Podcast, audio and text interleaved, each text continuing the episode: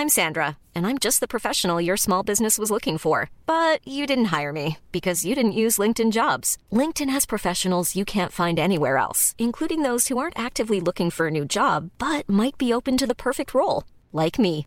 In a given month, over 70% of LinkedIn users don't visit other leading job sites. So if you're not looking on LinkedIn, you'll miss out on great candidates like Sandra. Start hiring professionals like a professional. Post your free job on linkedin.com/people today. Mom deserves the best, and there's no better place to shop for Mother's Day than Whole Foods Market. They're your destination for unbeatable savings, from premium gifts to show-stopping flowers and irresistible desserts. Start by saving 33% with Prime on all body care and candles. Then get a 15-stem bunch of tulips for just $9.99 each with Prime. Round out Mom's menu with festive rosé, irresistible berry chantilly cake, and more special treats. Come celebrate Mother's Day at Whole Foods Market.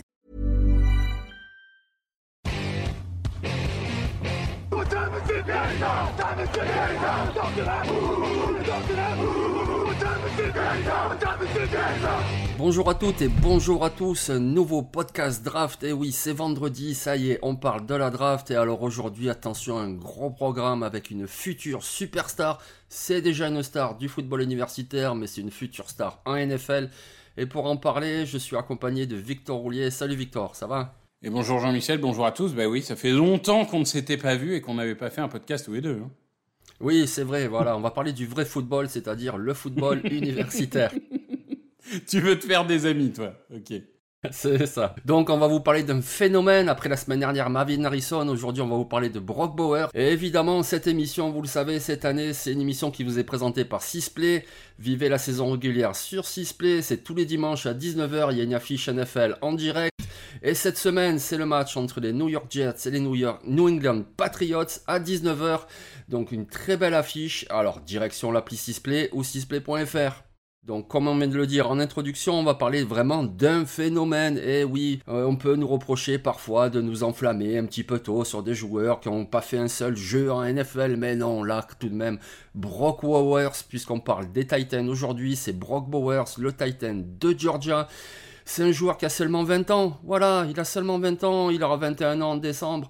C'est un joueur très jeune et pourtant il est déjà double champion universitaire. C'est un joueur incroyable, notamment en réception. Il fait 1m93, 104 kg ou 105 kg. Il a déjà inscrit 20 touchdowns au niveau universitaire et c'est vraiment une bombe, un phénomène. Le prochain joueur générationnel. Et oui, ce terme qui divise forcément. Mais du coup, Victor, pourquoi Brock Bowers est, un joueur générationnel? C'est le nouveau Kyle Pitts. Euh, J'espère pour lui qu'il aura un quarterback pour lui lancer le ballon. Euh, non, écoute, euh, Brock Bowers, pour moi, c'est euh, George Kittle, comme on en parlait avant le podcast. faut bien vous dire que sur les deux dernières saisons, il a en gros un peu plus de 2 milliards et 24 touchdowns. Voilà, juste pour vous dire un peu le bonhomme. Euh, c'est des stats, même si tu es à Georgia, pour un tight end, c'est des stats hors normes, par définition. Euh, Il y, a, il y a rarement des joueurs qui ont, ce niveau-là. Euh, concernant les qualités premières, bah, c'est un receveur incroyable. C'est un receveur incroyable. Pourquoi? Parce que c'est un coureur de tracé fabuleux. Il est explosif. Il, a vraiment des changements de direction qui sont très soudains. Euh, c'est assez incroyable d'ailleurs, c'est que quand tu le regardes physiquement, il apparaît pas comme, enfin moi en tout cas, il m'apparaît pas comme étant l'athlète de l'année, tu vois. Un Pitts physiquement m'impressionnait plus, mais je trouve que ça marche. Parfois, tu sais même pas comment ça marche, mais ça marche. Et, et c'est vrai que ses capacités athlétiques, ben, on le voit dans le fait qu'il est aussi explosif au premier carton qu'au quatrième. Pour réussir à faire ça, il, faut, il, faut, il faut une endurance de malade. Et c'est vrai que ben, voilà, c'est aujourd'hui le meilleur coureur de tracé du football universitaire, à part peut-être Marvin Harrison, évidemment. Euh, mais je, je- j'inclus les receveurs. Hein. J'ai, pas peur de dire. Il est extrêmement rapide. Ses mains sont très bonnes, très peu de drop. Euh, mine de rien, même si je disais c'est pas un monstre athlétique, les yards après contact, il va les chercher. Il, il- il joue vers l'avant en fait. C'est ça qui est important pour des joueurs qui sont pas forcément dominants euh, physiquement. Il faut toujours jouer vers l'avant projeter son corps vers l'avant. Et ça, il le fait très bien. Il gagne toujours ce 1 yard, ce 2 yards en plus que, que les scouts NFL adorent. Hein. Ça, les, les, yards après contact, c'est vraiment quelque chose de très important. Alors après, c'est pas le meilleur bloqueur de l'histoire, euh, mais on en parlait avant. C'est un peu difficile avec lui parce que il y met du cœur. Il n'est pas du tout euh, avare de d'efforts pour bloquer. Il, fait ce qu'il doit faire et il le fait avec vraiment une grosse motivation.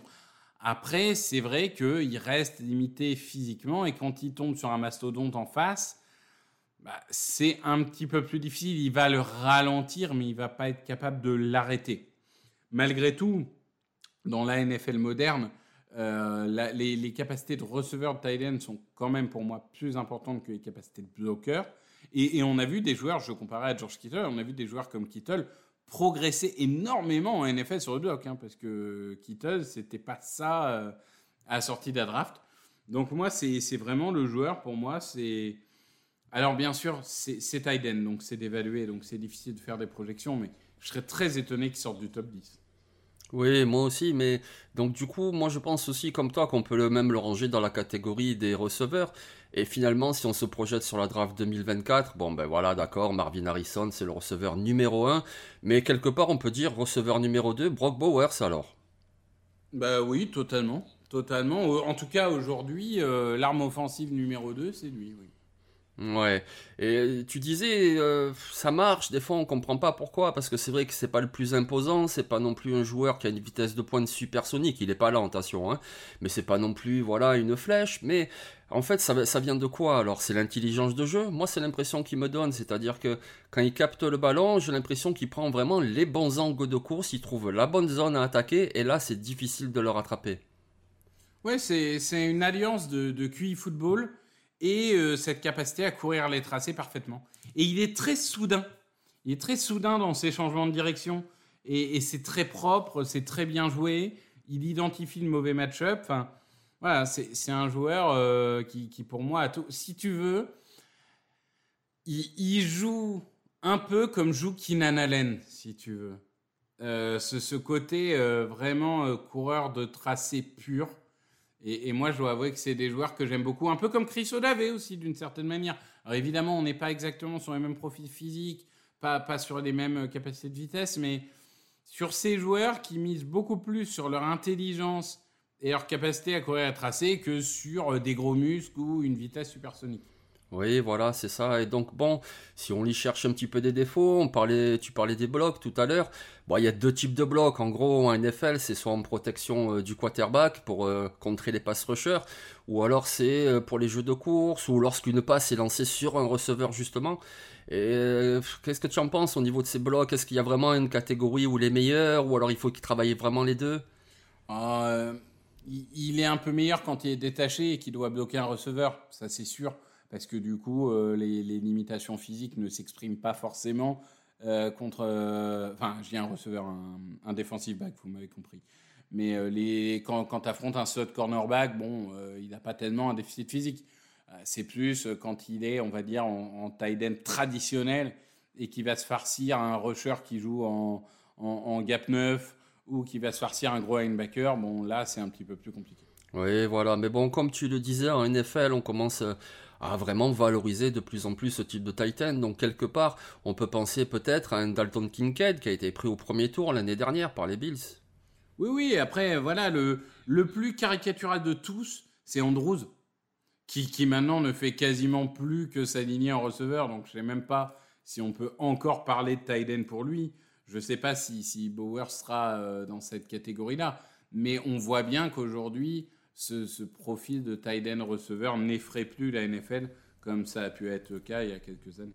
Ouais, ouais, donc super joueur. Alors évidemment, il a encore des choses à travailler. Puis en NFL, il y aura encore des choses à travailler puisque l'opposition sera autrement plus difficile. Par exemple, lorsqu'il devra jouer en presse, en presse, c'est-à-dire face à un cornerback, en tout cas un défenseur, qui va sur les 5 premiers yards tenter de le bousculer, lui faire changer euh, sa course, ben voilà, là il a encore un petit peu de mal, il arrive à un peu trop à se faire contacter, à pas assez rapidement se débarrasser du défenseur, mais bon, c'est à la marge, c'est parce que vraiment on essaye de trouver un petit défaut. Parce que, ben voilà, moi je te rejoins aussi. Brock Bauer, c'est un joueur extraordinaire. Et je vois pas dans quel monde il sortirait du top 10 de la draft. Oui, c'est un Titan, mais voilà, on peut le considérer comme un receveur et un receveur dans le top 10. Ben écoutez, oui, ça a tout à fait sa place, donc pourquoi pas Brock Bowers. Donc Brock Bauer, c'est vraiment la pépite au poste de Titan et dans une QV quand même qui est, je trouve, relativement faible. Cette année, il y a bien sûr plusieurs joueurs, on va vous en parler d'un autre, et puis on évoquera quelques autres également, mais c'est pas non plus euh, la meilleure des QV cette année, hein, Victor? Oui, bah, c'est un peu comme les receveurs, si tu veux, dont vous avez discuté avec Niti la semaine dernière. Il y a un gap, quoi. Il y a le mec au-dessus, et après, il y a un gap, mais c'est vrai que le gap, il est peut-être encore plus énorme euh, au niveau des tight ends qu'il peut être au niveau des receveurs. Oui, voilà, c'est ça, exactement. Après, ben, il y a des joueurs intéressants, et notamment parmi ces joueurs intéressants, il y a quelqu'un qui nous intrigue beaucoup, il s'appelle Jaime Bell, il joue à Florida State. Alors Jaime Bell, déjà, c'est un joueur très atypique. Euh, il vient d'arriver à Florida State cette année, mais il avait fait deux années à South Carolina. Et là, c'était incroyable de voir à quel point euh, cette attaque de South Carolina, l'utiliser en tant que Titan, l'utiliser en tant que fullback pour bloquer pour un coureur et l'utiliser également comme coureur. Voilà. Alors pas comme un coureur traditionnel, mettons dans le terrain de South Carolina, mais par exemple lorsqu'il s'approchait de la zone d'embut, eh ben on donne le ballon à James Bell et puis il va inscrire le touchdown au sol. D'ailleurs, l'année dernière, en 2022, il a inscrit trois touchdowns en portant le ballon. Voilà, et ça, c'est quand même très très intéressant parce qu'un joueur qui peut capter la balle, qui peut également la porter, ben forcément, c'est une arme offensive, ça peut feinter les défenses, ça peut donner beaucoup de flexibilité à ton coordinateur et ça fait quand même des gros dégâts. C'est un joueur, voilà, lui aussi, comme Brock Bowers, il n'a pas du tout le gabarit euh, traditionnel du Titan. Alors, il n'est pas petit, évidemment, il fait 1m90, mais je veux dire, voilà, c'est pas ce joueur de 1m96, vraiment très grand, très élancé avec des longs bras. C'est plutôt un physique compact. Et ce qui est impressionnant avec Jean Bell, c'est ce physique très compact, plutôt costaud, mais c'est qu'il a quand même une belle vivacité au niveau de son jeu de pied. Voilà, c'est quelqu'un qui, une fois qu'il a attrapé le ballon, il est capable d'esquiver un premier défenseur, voire un deuxième, et le mettre au sol, c'est compliqué parce qu'en plus, comme je l'ai dit, il, est, euh, il a un physique compact, il est costaud, et donc il gagne beaucoup de yards après réception, après le premier contact. En plus, ça a l'air un joueur plutôt intelligent, alors il n'a pas la capacité de tracer d'un Brock Bowers, puisque là c'est carrément le top niveau, mais il court plutôt de bons tracés. Donc voilà un joueur qui est très polyvalent, un joueur qui est plutôt costaud, un joueur qui a quand même de la vivacité, et ça aussi c'est quand même très intéressant, et un petit peu comme pour Brock Bowers, évidemment, tu ne vas pas drafter Jane Bell ou utiliser Jane Bell à Florida State comme un bloqueur inline tight sur la ligne offensive à côté du tackle parce que ben, il n'a pas ce gabarit-là. Il n'a pas cette capacité-là. Par contre, ben, si tu lances une passe écran sur ton coureur ou sur notre receveur, il est tout à fait capable de décrocher, d'aller bloquer un linebacker ou un safety et d'apporter tout de même en bloc. Donc, Jaime Bell, pourquoi pas le deuxième Titan de cette QV 2024 moi, je trouve qu'il a un peu un côté Ty Montgomery. Uh-huh. tu vois, dans, dans, dans, la manière dont tu peux l'utiliser, tu sais, ce, ce semi-receveur, semi-running back. Parce que quand même, euh, Jaime Bell, tu, tu disais, mais 2022, euh, il fait 73 courses, quoi. C'est quand même euh, des, des, productions de running back. Donc c'est vrai que c'est un peu ce couteau suisse euh, qui peut être utile un peu partout en effet, on espère qu'il passe un cap dans une université beaucoup plus prestigieuse cette année. Pour l'instant, c'est pas trop le cas, mais il a encore le temps. On n'a eu que trois matchs. Euh, mais, voilà, c'est un joueur vraiment qui, pour moi, peut faire plein de choses. Euh, il, il, a vraiment des bonnes mains, vraiment des bonnes mains sur les 50-50, etc. Il est capable d'aller la chercher. Et voilà, un joueur aussi soudain, aussi euh, explosif. Euh, vraiment, moi, j'ai envie de dire, ces genres de joueurs, tu as envie de lui dire, bah, tu fais une course, tu fais une passe écran, tu fais euh, ce genre de petites actions. Et puis, si tu te développes en coureur de tracé, bah, peut-être que tu peux jouer sur des tracés intermédiaires. Mais même ça, ça reste, ça reste typiquement un joueur que tu prends au troisième, quatrième tour en espérant développer et, faire une arme, euh, une arme utile euh, à l'avenir. Voilà, c'est ça, une arme en fait. L'arme offensive, D'ailleurs, c'est un petit peu euh, c'est intéressant de voir qu'il est formé à South Carolina et ça rappelle un peu le profil de Dibo Samuel. Alors attention, ce sont deux joueurs différents, mais Dibo Samuel à South Carolina, il était utilisé également dans ce même rôle, c'est-à-dire qu'il faisait beaucoup de portées de ballon et en même temps il réceptionnait les ballons et en même temps il gagnait beaucoup de yards après contact. Donc voilà, Jaime Bell, c'est plus un Titan qu'un receveur comme Dibo Samuel, mais il t'offre également cette polyvalence-là, et ça, c'est forcément intéressant. Donc c'est un joueur très intéressant, mais au final, tu nous le présentes, Victor, comme quelqu'un qu'on va prendre, oui, sans doute au quatrième tour. Donc c'est comme on a dit, il y a quand même un, gros drop après Brock Bowers, la position de Titan, mais il y a quand même quelques joueurs intéressants. Je vais t'en citer quelques-uns, et puis tu vas nous dire s'il y en a un que tu aimes bien en particulier. Moi, je pense à Jatavion Sanders de Texas, je pense à Kate Stover de Ohio State, je pense à Brevin Spanford de Minnesota, je pense à Theo Johnson de Penn State. Euh, est-ce que parmi ces quatre joueurs ou un autre joueur, il y a quelqu'un qui t'intrigue également? Oh, Je pense qu'aujourd'hui, c'est quand même Jatavius Sanders qui, a peut-être euh, le plus de chances euh, de, faire la course pour le tight end numéro 2. c'est vrai que là, là encore, on est sur un, beau bébé, hein, un bel athlète. Je pense qu'on peut, on peut dire comme ça. Euh, c'est pas, pas le plus raffiné hein, de tous. Euh, il, est encore très brut dans les capacités de bloqueur. Il est encore un peu brut dans les tracés. Peut-être qu'il gagnerait à rester encore un an de plus. Bon, à voir. Mais, euh, mais, mais pour autant, euh, ça reste évidemment cette sorte de bête physique qui attire toujours un peu les scouts NFL. Et, il faut juste, voilà, faut juste, je pense qu'il apprenne à, à exploiter encore mieux son corps, parce que tu dois être un bloqueur encore plus dominant euh, quand tu es physiquement à ce niveau-là. Mais, mais si je devais donner un favori pour être tight end numéro 2, ce serait sûrement Sanders. Oui, oui, et lui aussi, c'est vraiment le profil du Titan receveur.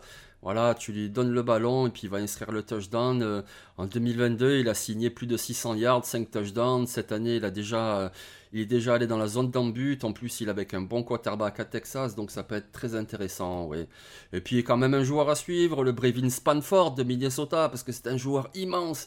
Et lui, il coche vraiment cette double compétence avec le bloc, puisque de toute façon, l'université de Minnesota, si tu bloques pas, tu joues pas. Et puis, il a quand même relativement des bonnes mains. C'est également un joueur à suivre. Donc ben voilà, on vous a présenté un petit peu cette classe à venir de Titan avec vraiment une superstar, c'est Brock Bowers. Et ensuite quelques joueurs qui ont encore des choses à montrer cette saison et on verra ce que ça donnera lors de la draft 2024. Ben merci beaucoup Victor. Merci Jean-Michel, merci à tous. Et on se retrouve vendredi prochain pour un nouveau podcast draft. Et puis dès demain, vous avez un podcast fantasy. Dimanche soir, 5h30, 17h30, évidemment, le fauteuil. À 19h, le match des Jets contre les Patriots sur Sixplay. Et évidemment, toute la semaine suivante, vous en avez l'habitude avec les débriefs des trois affiches, des autres matchs, les previews, etc. etc. On vous souhaite à tous un très bon week-end. Allez, ciao